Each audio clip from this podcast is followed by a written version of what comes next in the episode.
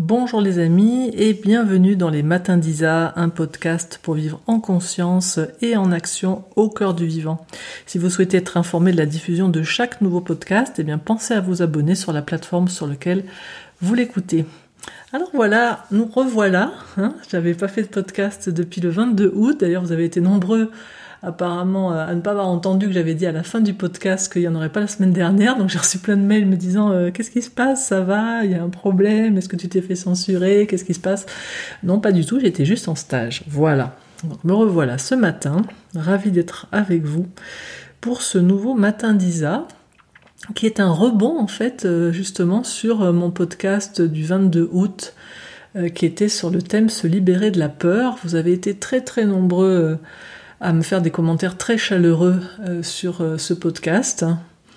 Euh, si vous écoutez ce podcast, oh là là, ce podcast si, à dire dix fois par jour le matin, ce podcast si, ce podcast si, c'est très compliqué à dire. si vous n'avez pas écouté donc le podcast du 22 août qui s'appelle Se libérer de la peur, je vous invite à l'écouter avant celui-ci parce que celui-ci est un rebond de celui-là. Alors pourquoi je dis que c'était un rebond? Parce que donc j'ai eu beaucoup beaucoup de commentaires très chaleureux et puis j'ai eu une ou deux personnes qui m'ont euh, écrit euh, en me disant qu'elles n'avaient pas été confortables avec euh, le fait que je me positionne en fait dans ce podcast en donnant mon point de vue, ce que je n'avais pas fait jusque-là. Comme vous le savez, voilà, j'œuvre beaucoup au sein de la communauté de la communication non violente et euh, voilà, j'ai toujours à cœur de pouvoir me mettre à l'écoute euh, des besoins de chacun, de ce qui est précieux pour chacun.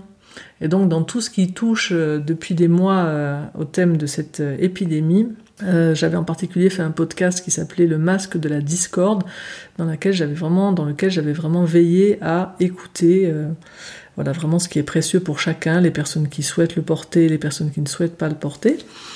Et puis, et puis voilà, et puis la semaine dernière, eh bien, j'ai fait le choix de, donner mon avis sur le sujet, de donner mon point de vue sur le sujet. Et je vous lis, en fait, tout simplement, ce sera plus simple, je vous lis le, mail que j'ai reçu euh, de la part de Gaël, qui me dit Chère Isabelle, je comprends ton élan et ton besoin à être authentique. Je comprends que le fait de rester neutre, entre parenthèses, bienvenue en Suisse, parce vous savez, j'habite en Suisse, demande énormément d'efforts et puisse être épuisant. J'entends également qu'il est important pour toi de ne pas censurer ou couper tes élans de partage et que tu souhaites rester en vérité avec toi-même. Et je peux totalement me relier à cela car j'imagine que nous aspirons tous à pouvoir être vrais. Mais à propos du Covid, je suis actuellement en train d'essayer de comprendre pourquoi cela me stimule tant quand tu partages des audios qui tendent vers une opinion, quelle qu'elle soit. Je remarque chez moi que ce besoin de neutralité est très intense. J'aime la phrase Un grand pouvoir implique une grande responsabilité. Tu es une femme très influente, tu touches énormément de monde à travers tes vidéos, et donc ton opinion, je répète, peu importe qu'elle soit pro ou anti, peu importe qu'elle aille à droite ou à gauche, etc., ton opinion peut potentiellement influencer des milliers de personnes. Et c'est là que ça me paraît délicat et que ça commence à me stimuler. Pourtant, j'ai trouvé la vidéo du médecin espagnol dont tu parlais tout à fait pertinente, donc ce n'est pas une divergence d'opinion qui me stimule, mais bien la question de la neutralité. Ton podcast, Le masque de la discorde, était à mon sens absolument grandiose parce que tu es parvenu à la perfection à rester dans cet espace de neutralité en accueillant les deux camps. C'est la seule vidéo que j'ai vue, tous auteurs confondus, qui était accessible aussi bien aux anti qu'aux pro-masques. Quand j'ai écouté cet enregistrement, je me suis dit Waouh, Isabelle est vraiment une grande dame. Tu as su créer un contenu neutre et bienveillant, offrant un autre regard sur toute la crise, un regard inédit, celui de la tolérance, de la bienveillance et de l'acceptation des besoins de chaque camp. Ce podcast, pour moi, était vraiment magnifique et très humble parce que justement, tu n'as pas cherché une seule seconde à influencer qui que ce soit dans une quelconque direction. Ceci malgré le fait que tu étais très stimulé par le port du masque obligatoire. Tu as offert à chacun une liberté extraordinaire et la possibilité de se relier à l'autre, à son adversaire et à ne plus voir un ennemi en face. À mon sens, c'est exactement de cela que le monde a besoin pour avancer. Aller sur la colline de l'autre et arrêter de vouloir le convaincre.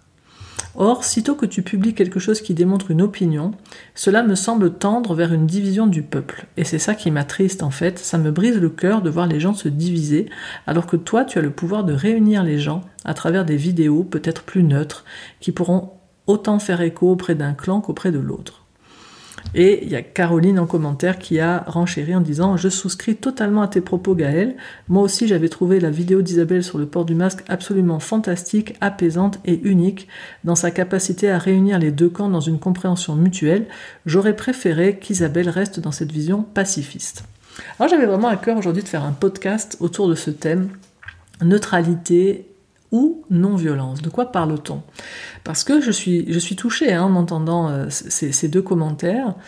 Euh, et j'avais envie d'ajuster, de préciser quelque chose par rapport à ça, parce que j'entends effectivement euh, la détresse de, de, personnes qui, qui, ont tellement à cœur de voir vivre la paix dans le monde, de voir vivre l'alliance entre les êtres humains, qu'on puisse se relier de cœur à cœur, au-delà de nos visions, au-delà de nos points de vue, qu'on puisse vraiment être à l'écoute de nos besoins mutuels. Et vous savez que c'est le cœur de ce que je vis et de ce que je transmets depuis des années. Alors qu'est-ce qui fait qu'à un moment, je donne mon avis euh, Est-ce que je suis en train de quitter euh, une voie non violente? Est-ce que je suis en train euh, de vouloir convaincre quelqu'un? Est-ce que je suis en train de vouloir contribuer à la division plutôt qu'à l'union? Bien pas du tout. C'est simplement que je suis en train de voir quelque chose et que je suis en train d'agir selon mes valeurs. Et mes valeurs sont celles de la non-violence. Et la non-violence, ça n'est pas la neutralité. C'est ça que j'aimerais préciser, puisque Gaëlle, dans son message, dit qu'elle a un besoin de neutralité. Elle dit Mon besoin de neutralité est très intense. Alors, juste déjà pour préciser que la neutralité, c'est pas un besoin, hein, c'est un, un, moyen pour vivre certaines choses. Et quand, quand il y a une certaine neutralité de la part de quelqu'un, qu'est-ce que ça nourrit pour nous quand quelqu'un agit en se positionnant comme neutre? Par exemple, comme la Suisse, effectivement, qui est un pays qui se positionne dans une neutralité. Qu'est-ce que ça nous permet de vivre? Ben, Ça nous permet de vivre qu'on est tranquille. Ça nous permet de nous préserver de la violence. Quand on est un pays qui se positionne comme neutre, ben, on est en train de dire, quel que soit les guerres qui se passent autour, on ne va pas se positionner, on ne va pas prendre parti.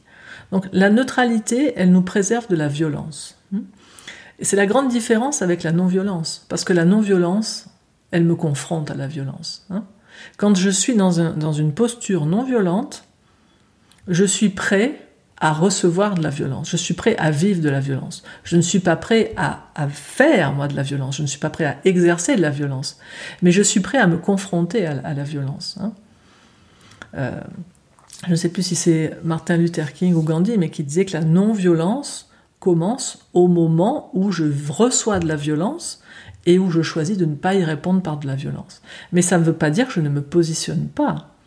Et donc, Qu'est-ce qui fait que dans le dernier podcast, j'ai osé donner mon point de vue et j'ai vu que, là je, vous lis ces deux commentaires-là parce qu'ils me semblaient vraiment pertinents par rapport à cette histoire de neutralité, mais j'en ai reçu d'autres qui étaient beaucoup moins euh, agréables, on va dire, où je me suis juste fait mais engueuler, voire pourrir complètement parce que j'avais osé donner mon point de vue et on me disait mais pour qui vous vous prenez euh, Vous n'y connaissez rien euh, en médecine et les personnes qui me disaient ça n'étaient pas des médecins, hein, donc c'était assez drôle. Mais voilà. Qu'est-ce qui fait qu'à un moment donné, je dis mon point de vue? Qu'est-ce qui fait qu'à un moment donné, j'ose dire, voilà, moi, j'entends des choses, je vois des choses, j'ai justement des amis médecins, etc. Et juste même en, lisant les chiffres réels, voilà, la semaine dernière, je partage que je suis atterré en voyant une forme de manipulation globale euh, des, masses euh, où on nous sert un discours anxiogène en nous servant toutes les semaines le nombre de cas qui augmente sans nous préciser, et ça c'est dans tous les médias mainstream quand même maintenant, je regardais l'autre soir euh, une émission de, Pujadas dans laquelle euh, voilà, il était exaspéré parce qu'il disait faut arrêter de nous servir le nombre de cas quotidiens. Il ne donne plus les mêmes indicateurs qu'au mois de mars. Au mois de mars, les indicateurs c'était le nombre de morts, le nombre de personnes en réanimation, le nombre de personnes hospitalisées. Aujourd'hui, on nous donne le nombre de cas. Et or, le nombre de cas, ils sont asymptomatiques. Il y a personne dans les hôpitaux, il y a plus de personnes en réa et, et il y a très très peu de morts actuellement. Donc cette manipulation globale et qui est assortie de, de, contraintes de plus en plus fortes. Et là, je, regardais cette semaine toutes les mamans qui sont tellement atterrées euh, en voyant leurs enfants euh, porter des masques du matin au soir et en voyant comment ils sont traités. Enfin, donc, la semaine dernière, j'ai partagé dans ce podcast mon point de vue sur la situation. Non pas pour convaincre qui que ce soit, mais simplement pour me positionner dans une approche non violente. Qu'est-ce que c'est se positionner pour moi dans une approche non violente? C'est à un moment donné me positionner avec fermeté en disant ce avec quoi je ne suis pas d'accord. Et je ne suis pas d'accord avec ce qui se passe en ce moment. Je vois une atteinte profonde aux libertés de l'être humain. Pour moi, la question actuellement, ça n'est pas d'être pro-masque, anti-masque, euh, demain ou après-demain, pro-vaccin ou anti-vaccin. C'est pas ça la question. La question, c'est pas est-ce que ceci est pertinent ou pas cela. Pour moi, la question, c'est de quelle manière on est en train de nous l'imposer.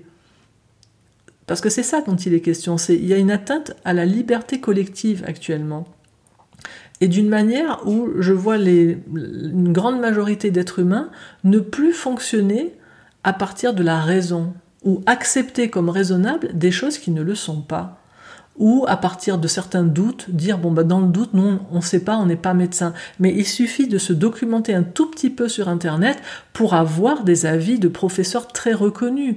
Et je ne parle pas du professeur Raoult qui est décrié par beaucoup, pour des raisons qui leur appartiennent. Mais je veux dire, il y a des tas d'autres professeurs, le professeur Toussaint, le professeur Perron, il y a des tas d'autres professeurs et médecins, et non seulement en France, mais dans le monde entier, qui sont en train de nous dire chaque jour que le, seul virus qui circule en ce moment, de manière avec des effets graves, c'est celui de la peur. Mais que le virus qui circule actuellement, il a une charge virale qui a diminué, disait le professeur Toussaint dans sa dernière interview, de 99%. Il disait, il n'y a, plus il a pas de cas actuellement en réa, il n'y a pas d'hospitalisation euh, en grand nombre et le nombre de décès a tellement chuté. Or, on continue à nous asséner des chiffres qui augmentent, qui augmentent, et à mettre en place des mesures qui sont de plus en plus restrictives au niveau des libertés. Donc moi, à un moment donné, quand je vois ça, et quand je vois euh, un être humain qui accepte finalement d'être complètement restreint dans sa liberté, à un moment donné, moi je donne mon point de vue. Je dis, moi je ne crois pas à ce qu'on me raconte en ce moment, euh, et voilà mon point de vue. Voilà. Et par rapport à ça, je me positionne dans une approche de non-violence. Je sors de ma neutralité, c'est-à-dire je suis d'accord qu'à un moment donné, je vais recevoir de la violence. Je suis d'accord que des personnes ne vont pas être d'accord avec moi, mais je suis d'accord aussi en me positionnant dans des actions au quotidien à vivre que d'autres êtres qui se disent être en train d'exercer la loi vont, veulent exercer une contrainte sur moi. Et pourquoi je fais ça? Parce que ben, je considère que c'est pas le temps pour moi euh, de faire comme s'il ne se passait rien. C'est pas le temps pour moi de me dire tiens qu'est-ce que je vais pouvoir euh, apporter à des êtres humains en termes de développement personnel ou spirituel. Moi je vois actuellement quelque chose qui se passe au niveau de notre société et quelque chose dont nous ne sortirons que si quelque chose se passe au niveau collectif. Et donc voilà, euh, Gaël me dit euh, oui, tu, touches beaucoup de monde, euh, et donc c'est une grande responsabilité. Moi, je ne me vois aucune responsabilité. Je moi, je laisse à chaque être humain son libre arbitre, son choix. Moi, je, je force personne à écouter les matins d'Isa. Je dis simplement ce que j'ai à dire. Et j'entends quand on me parle de neutralité que c'est la part de nous peut-être qui craint d'être influencé par quelqu'un. Mais ça, ça ne m'appartient pas. Je veux dire, moi, je, dis ce que j'ai à dire, et ensuite, si ça vous parle, vous l'écoutez, si ça vous parle pas, vous le jetez. Moi, je suis complètement tranquille avec ça. Donc, j'ai vu ce matin, je me disais, ouais, je vais peut-être essayer de parler d'autre chose une fois que de ce qui se passe actuellement. Et puis je vois que je n'y arrive pas, en fait. Et en fait, je suis heureuse de ne pas y arriver. Je suis heureuse de ne pas arriver à détourner mon attention de ce qui se passe actuellement au niveau collectif et au niveau mondial. Et où pour moi, il y a quelque chose qui regarde comment c'est possible en ce moment euh, de, vivre dans le monde dans lequel on aspire, en prenant soin de soi, des autres, de tout le monde. Et est-ce que en ces temps euh, actuels, est-ce qu'il est possible de pouvoir euh, exprimer son point de vue sans se mettre en opposition avec quelqu'un? Euh, Est-ce que, je, est peux oser affirmer qui je suis euh, sans me rebeller contre quelque chose au niveau des autorités, mais sans me soumettre non plus et donc je suis beaucoup en réflexion euh, là-dessus, et si je choisis de le partager, c'est parce que je sais qu'il y a des milliers, des millions d'êtres actuellement qui sont en réflexion là-dessus et qui savent pas où se mettre intérieurement. Et si ce que je partage moi de mon cheminement intérieur peut contribuer à ce que certains d'entre vous euh, trouvent un point d'appui dans leur cheminement intérieur, j'en suis ravie. Et si ce que je partage vous hérisse, mais jetez-le complètement. Je suis complètement tranquille avec ça. Ne le prenez pas ou entrons en communication là-dessus parce que euh, je vois que il y a une confusion aussi dans le, dans le positionnement. Euh, hier, donc euh, pendant que j'étais en train de, de, faire des, recherches sur Internet, je tombe sur un livre qui s'appelle, j'ai oublié le titre, ah non, le, titre du livre est Comment devenir antiraciste. Et alors tout de suite, je suis très choquée par le titre, parce qu'il y a quelque chose en moi qui dit, mais moi je veux jamais être anti quelque chose. Je, veux être pour quelque chose, je veux pas être anti quelque chose. Dès qu'on est anti quelque chose, on nourrit le truc. Bref. Et je, lis le pitch du début du livre qui, dit euh, le contraire de raciste n'est pas pas raciste. Le contraire de raciste, c'est antiraciste. Donc là, moi, je rebondis hein, intérieurement. Et puis bon, je lis quand même la suite du pitch. Quel est le problème avec le fait d'être pas raciste C'est une affirmation de neutralité. Alors là, je dis ah oh, attention, ça parle de neutralité, c'était le sujet qui m'intéressait. Je dis waouh. Donc je lis la suite. Donc c'est une affirmation de neutralité. Je ne suis pas raciste, mais je ne suis pas non plus contre le racisme. Or, il n'y a pas de neutralité dans la lutte concernant le racisme. Soit on soutient l'idée d'une hiérarchie raciale en tant que raciste, soit on soutient celle d'égalité raciale en tant qu'antiraciste. Soit on croit que les problèmes trouvent leurs racines chez des groupes de gens et on est raciste, soit on situe les racines de ces problèmes dans le pouvoir et la politique et on est antiraciste. Soit on permet aux inégalités raciales de se perpétuer et on est raciste, soit on combat les inégalités raciales et on est antiraciste. Il n'existe pas d'entre-deux. Sur la question du racisme, la neutralité n'est pas une option. Tant que nous ne nous impliquons pas dans la solution, nous faisons inéluctablement partie du problème. Je suis resté assez euh, choqué après avoir lu ça en réalisant waouh, merde, cette histoire de neutralité là. Ouais, si je suis pas si je suis pas en train de m'impliquer activement dans la solution, je fais partie du problème. Ouais. Si je permets que le racisme continue à se propager, à se vivre, ben je, je, je, le nourris en fait. Si je me positionne pas clairement en étant contre ça. Et simplement, il y a, je sais pas si vous l'avez entendu quand je l'ai dit, il y a un endroit où je vois qu'il y a une petite confusion quand même dans, dans le texte, pour moi, hein, c'est quand il dit le contraire de raciste n'est pas pas raciste, c'est antiraciste. Parce que moi, je vois une différence entre racisme et être anti-racisme, c'est-à-dire je ne suis pas d'accord avec le racisme et je ne veux pas permettre que le racisme continue d'exister sur cette planète. Donc ça c'est racisme et antiracisme. Et ce qu'il écrit qui est raciste et antiraciste. Là ça veut dire maintenant je suis contre la personne qui exerce le racisme. Je suis peut-être avec une vision d'ennemi, avec des jugements sur le raciste. Et maintenant, là, dans mon expérience, si je suis antiraciste, je deviens le raciste du raciste. Hein. Donc là, je, je, suis dans une boucle dans laquelle je continue finalement à recréer le problème quand je suis contre celui que je crois être la source du, problème. Et pour moi, c'est là que ça a à voir toute cette question de neutralité ou de non-violence. Pour moi, la non-violence, elle commence quand je n'assimile pas la personne avec ses actions et quand je suis prêt à me battre de manière non violente, c'est-à-dire me positionner fermement avec toute ma force en étant prêt à donner peut-être ma vie pour ça, parce que c'est ce qu'on fait la plupart des, dans les mouvements non violents, c'était les êtres qui s'engageaient là-dedans étaient prêts à donner leur vie pour leurs convictions parce qu'ils préféraient mourir que vivre dans un monde dans lequel ça fonctionnerait comme ça, que ce soit avec le racisme euh, contre les Noirs à l'époque avec Martin Luther King ou que ce soit en Inde avec ces systèmes de caste et de privation de liberté dans le mouvement qu'a initié euh, Gandhi. Donc, euh, je, vais, vais vraiment me battre avec force de manière non violente pour ce que je vois être la liberté, ce que je vois être le respect de l'humain. Et je vais me battre contre ce qui est fait par rapport à ça, mais je n'ai pas une vision d'ennemi des êtres qui font ça. Je peux rester ouvert à me relier aux besoins profonds qui font qu'ils choisissent des moyens qui pour moi me semblent tragiques et que je n'accepte pas, de nourrir leurs besoins. Mais je, je garde mon cœur ouvert au fond. Mais garder mon cœur ouvert au fond, ça ne veut pas dire que je ne vais pas agir avec force. Hein, si, si, vous voulez plus de, de, de, compléments sur ce thème, je vous invite à écouter mon podcast qui s'appelle Agir à cœur ouvert. Et je vois qu'on vit dans une société qui fonctionne de manière très duelle par rapport à tout ça.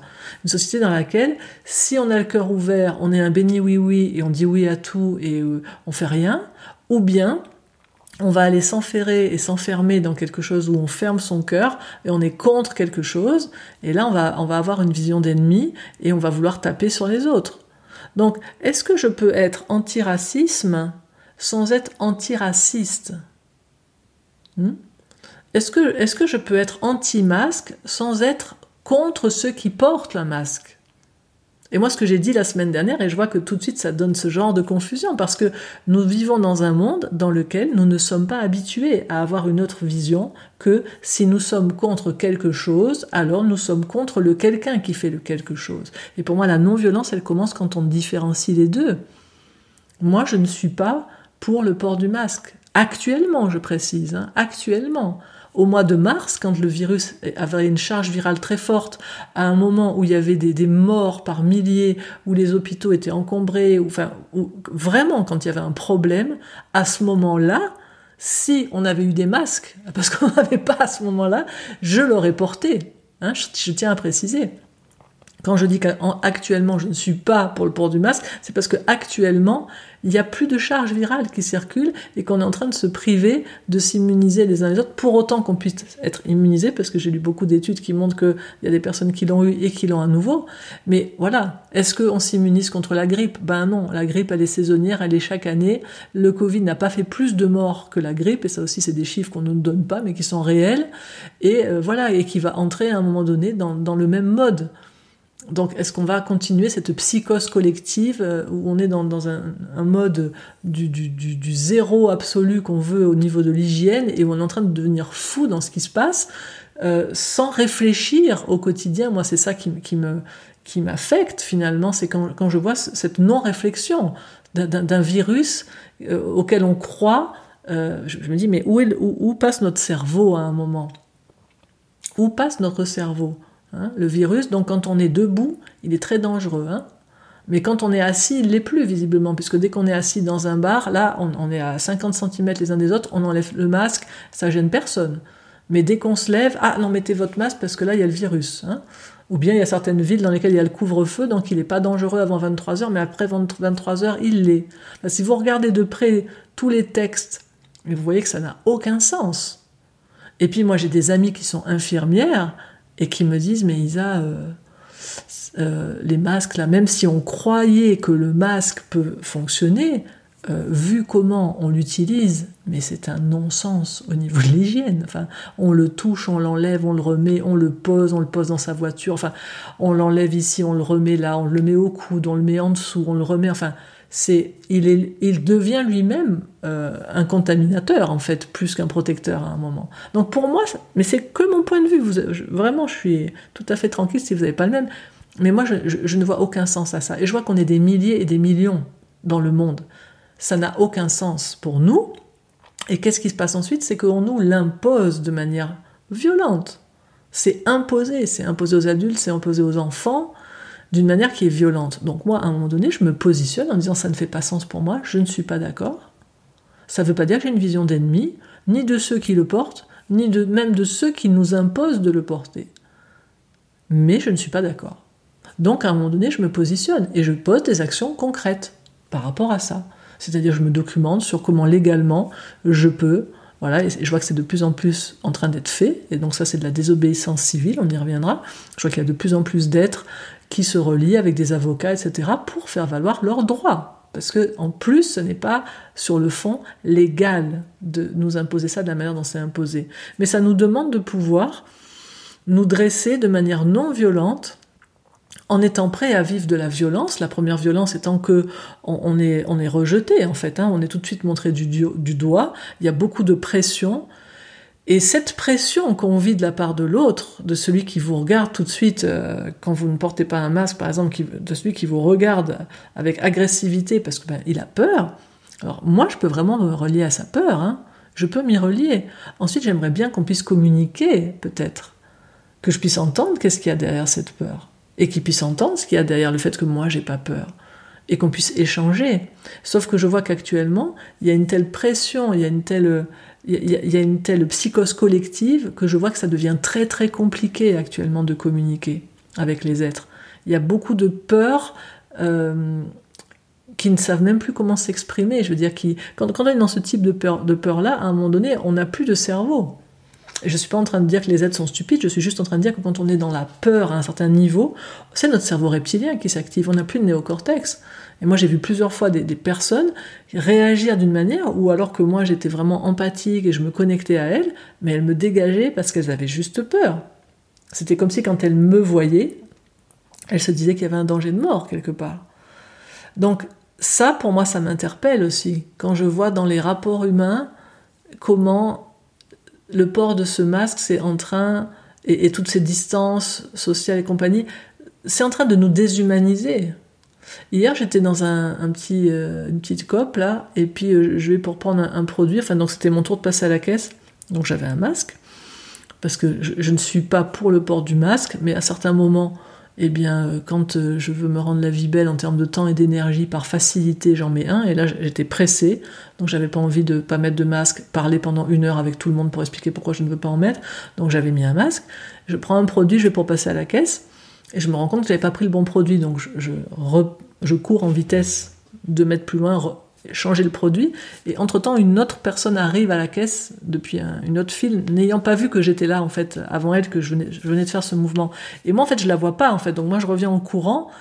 Et au moment où je lui passe devant, en une seconde, je découvre qu'il y a cette personne qui s'apprêtait à aller à la caisse. Je comprends qu'elle croit que je suis en train de lui passer devant. Je lui souris, sauf que j'avais un masque, alors elle ne voit rien. Donc je m'arrête et puis je la regarde et je lui dis, je dis en fait, je suis en train de vous sourire, mais vous le voyez pas, quoi. Et elle a ses yeux, je vois qu'elle sourit à ce moment-là. Elle me dit, ben ouais, on, on, voit, on voit plus nos expressions. Je dis, ouais, hein, c'est triste. Elle me dit, ouais, c'est triste. Et là, je lui ai expliqué, je dis, ben voilà, j'étais là et puis je suis repassée et tout. Elle dit, non, mais il n'y a pas de souci. Mais je voyais ce moment où, si je dis pas à la personne, je suis en train de sourire, on, vit un moment où on est là juste avec juste deux, deux yeux qui se regardent, des masques. Enfin, c'est comme si j'ai plus un être humain en face de moi. Moi, ce genre de moment me fait peur. Je ne sais pas comment c'est pour vous, moi quand je rentre dans des magasins, bon en Suisse euh, on n'a pas cette folie de mettre des masques en extérieur, il y a des médecins suisses qui ont un peu de bon sens, mais euh, quand je rentre dans les magasins et que je vois tous ces visages masqués, mais j'ai plus l'impression d'être avec des humains quoi. Et encore une fois, je ne suis pas contre le port du masque dans l'absolu, mais dans le relatif actuel, pour moi ça n'a aucun sens. Donc pour moi la question c'est comment est-ce que je peux euh, ne pas être pour quelque chose sans être contre les personnes qui le vivent et contre les personnes qui cherchent à l'imposer. Hein. Comment je peux aussi euh, être tranquillement contre quelque chose sans tomber dans l'écueil positiviste que je vois beaucoup passer sur les réseaux sociaux, qui est que dès quelqu'un aujourd'hui dit je suis contre ça, on lui sert ah non mais faut pas être contre parce qu'être contre euh, euh, faut être pour, faut plutôt dire voilà voilà pourquoi je suis pour, mais sauf que moi je vois que concrètement, si je dis pas concrètement je suis contre ça, hein, par exemple si je suis contre le racisme, je peux très bien dire je suis pour euh, l'égalité entre êtres humains, je suis pour ça, mais un instant T, il y a des êtres qui sont en train d'exercer des actions qui s'appellent le racisme. Et si je si je dis pas clairement voilà ce que je ne veux plus vivre, à un moment donné, je vais pas me positionner de manière précise par rapport à ça. Et je vois que c'est là pour moi tout le défi en ce moment c'est pour ça que depuis un bon moment, vous le voyez, je parle plus de développement personnel, comme c'est souvent le cas, ou de spiritualité individuelle, mais je parle de ce qui nous touche au niveau de l'humanité. C'est comment, à un moment donné, je vais arriver à me positionner en tant qu'être humain par rapport au collectif, sans me dissocier du collectif, mais en exprimant avec force quand je ne suis pas d'accord avec la manière dont le collectif est en train de fonctionner. Euh, Marshall Rosenberg, le père de la communication non violente, citait très souvent Georges Bernanos quand il disait Je pense depuis longtemps déjà que si un jour les méthodes de destruction de plus en plus efficaces finissent par rayer notre espèce de la planète, ça ne sera pas la cruauté qui sera la cause de notre extinction, et moins encore bien entendu l'indignation qu'éveille la cruauté, ni même les représailles et la vengeance qu'elle s'attire, mais la docilité, l'absence de responsabilité de l'homme moderne, son acceptation vile et servile du moindre décret public. Et il continuait, Georges Bernanos, en disant Les horreurs auxquelles nous allons assister ne signalent pas que les rebelles, les insubordonnés, les réfractaires sont de plus en plus nombreux dans le monde, mais plutôt qu'il y a de plus en plus d'hommes obéissants et dociles. Et moi, c'est ça qui actuellement euh, m'interpelle. C'est de voir comment, dans notre société, jusqu'à ce que se passe tout ce qui se passe depuis le mois de mars, en réalité, on est dans une société où nous sommes obéissants et dociles par rapport au mode de fonctionnement. Sauf que habituellement, quand on est obéissant et docile, ça n'a pas d'impact sur notre liberté et ça fonctionne. Et là, en fait, tout ce qui se passe depuis le mois de mars avec ce Covid, ça met en exergue le, le dysfonctionnement, qui est qu'on accepte euh, habituellement des tas de choses tant que pour nous, ça ne nous dérange pas trop dans notre quotidien. Et jusqu'ici, on a réussi à ce que notre quotidien fonctionne en étant dans une société qui, au final, nous contraint à beaucoup de choses sans même qu'on s'en rende compte. Et là, ça, met en exergue le truc.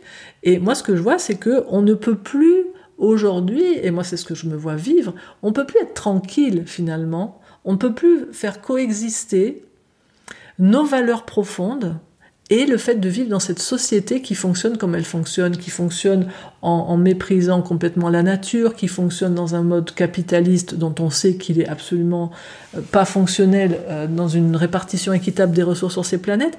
Mais on arrivait à s'en sortir dans cette société-là. Et là, aujourd'hui, c'est comme si ça nous montre, ben, en fait, ça fonctionne pas. Les deux ne sont pas compatibles. Il va falloir que quelque chose bouge et ça nous demande de nous bouger. Et ça, c'est pas confortable.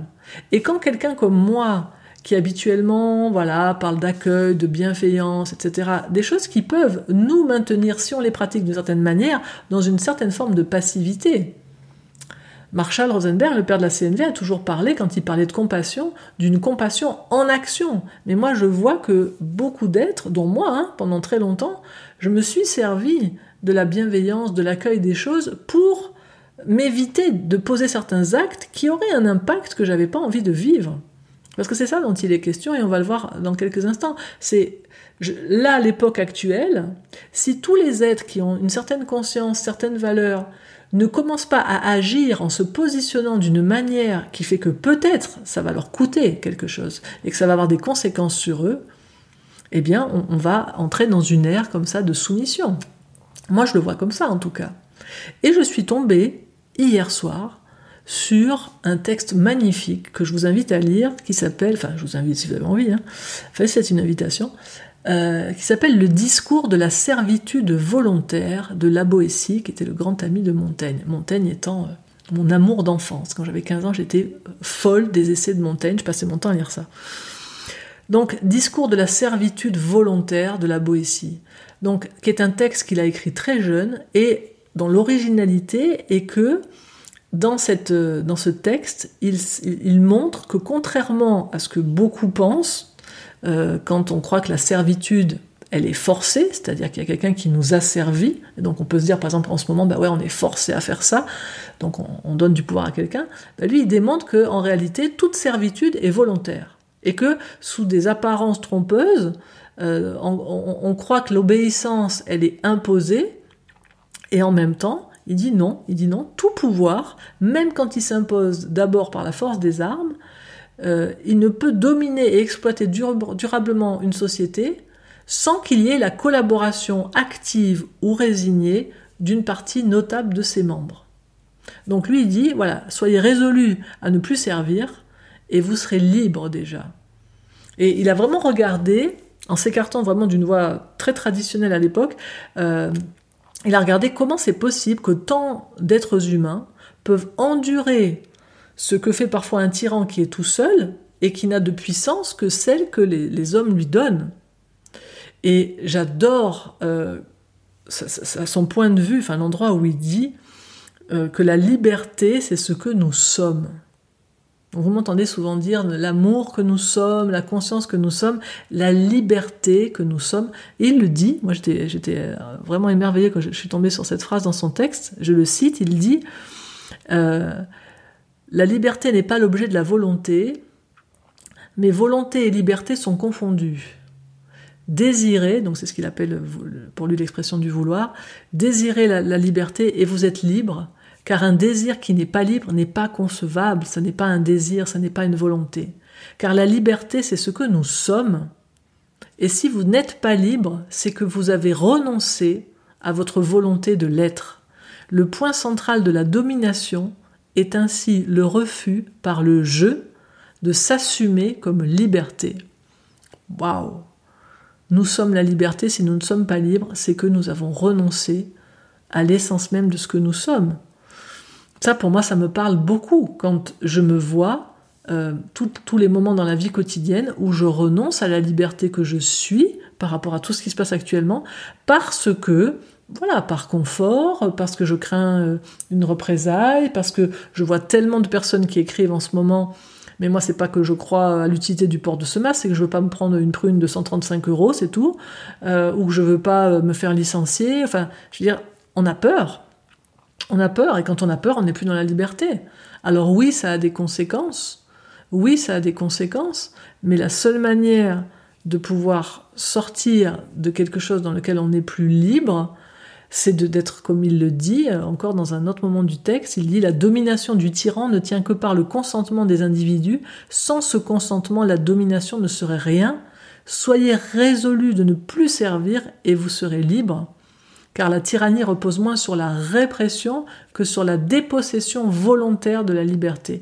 Et pour moi, ça c'est un point qui est vraiment crucial parce que euh, en CNV d'ailleurs, c'est un des fondements de la communication non violente, le fait de sortir de toute croyance en l'obligation.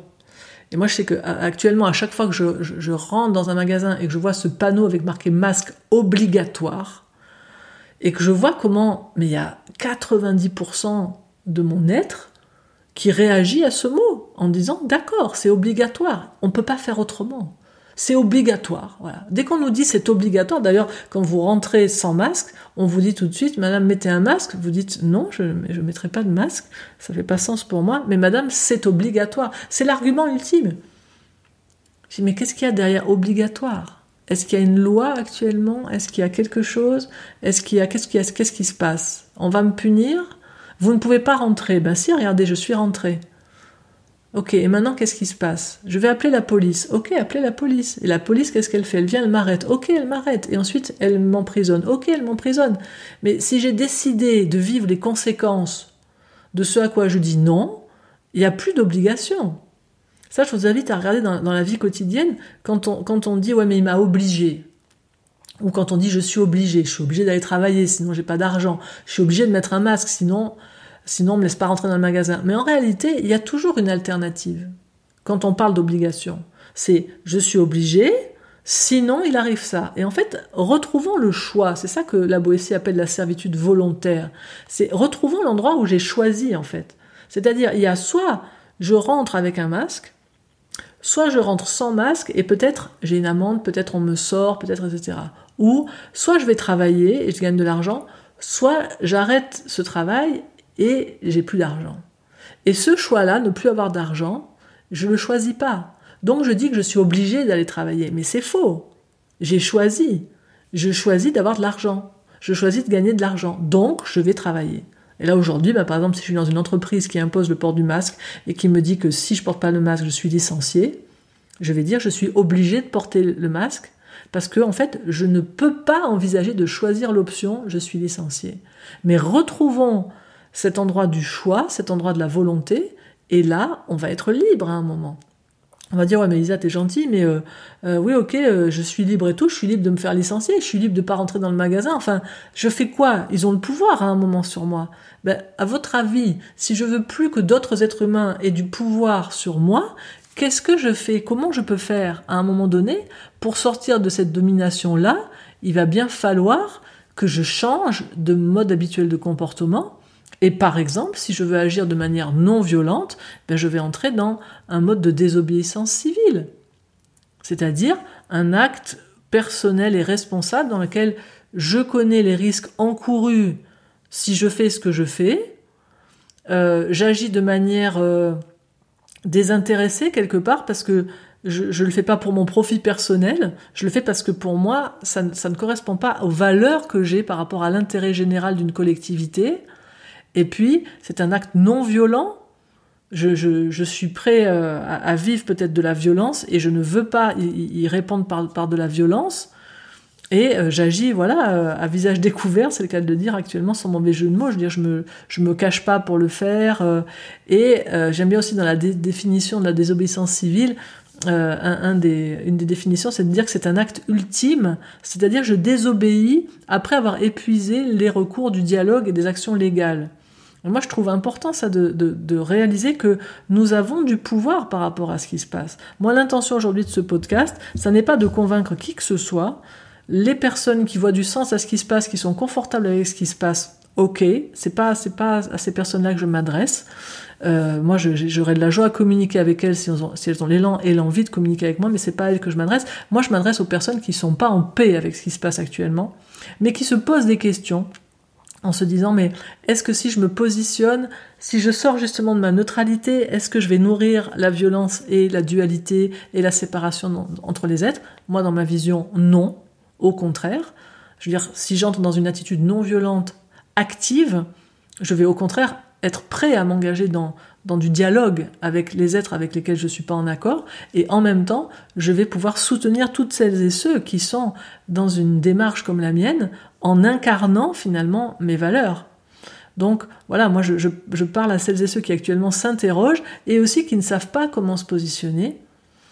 Et pour moi, le positionnement actuel, et c'est celui que je, suis en train d'adopter moi dans, dans mon quotidien, c'est et en, explorant aussi, donc je finis ma phrase, celle que je suis en train d'adopter dans, mon quotidien, c'est de la désobéissance civile. Et là, je rencontre très très vite toutes mes limites intérieures et je comprends pourquoi on entre dans de la servitude volontaire. C'est très challengeant, c'est très challengeant de faire des choses toutes simples comme pour moi euh, ne pas mettre un masque. Hier, j'étais dans un lieu où il était demandé de mettre un masque. Alors je respecte les distances parce que je respecte les gens, hein, donc je, veux que les gens quand même, voilà, se sentent pas agressés par ce que je fais parce que moi je fais rien contre les gens. Mais voilà, donc je respectais les distances qui étaient demandées, mais je n'avais pas de masque. Et puis en fait personne nous a rien dit.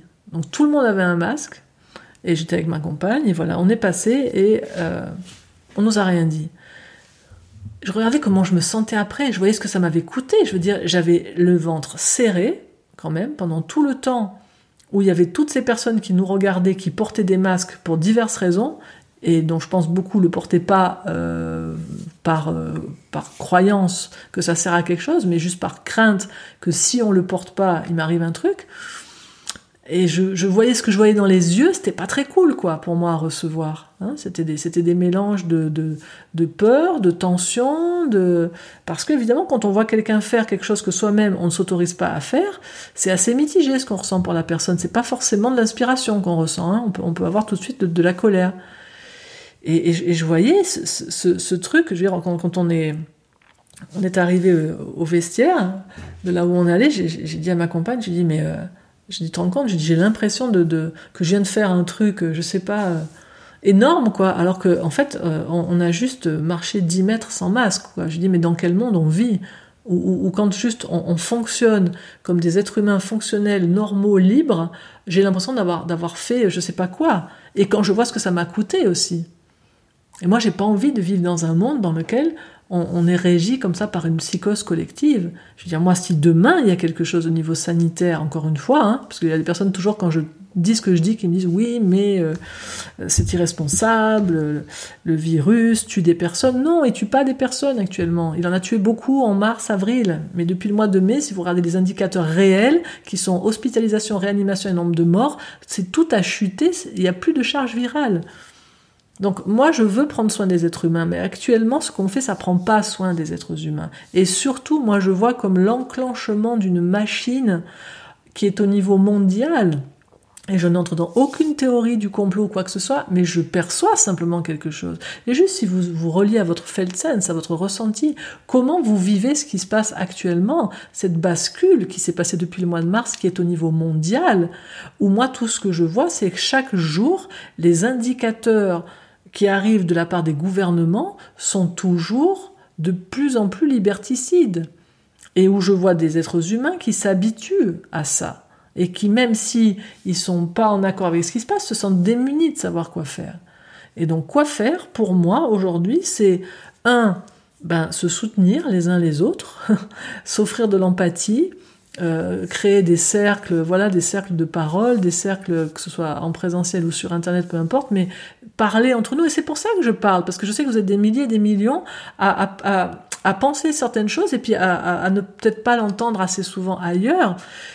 dans un discours qui ne soit pas allons contre les gens qui nous font ça, hein, je précise. Parce que je sais qu'il y a beaucoup de personnes qui parlent, mais, ils parlent d'une manière où ils jugent les personnes qui font ça. Ils balancent des visions d'ennemis, que ce soit sur les gouvernements ou sur les personnes qui portent le masque, ce qui n'est pas du tout mon discours.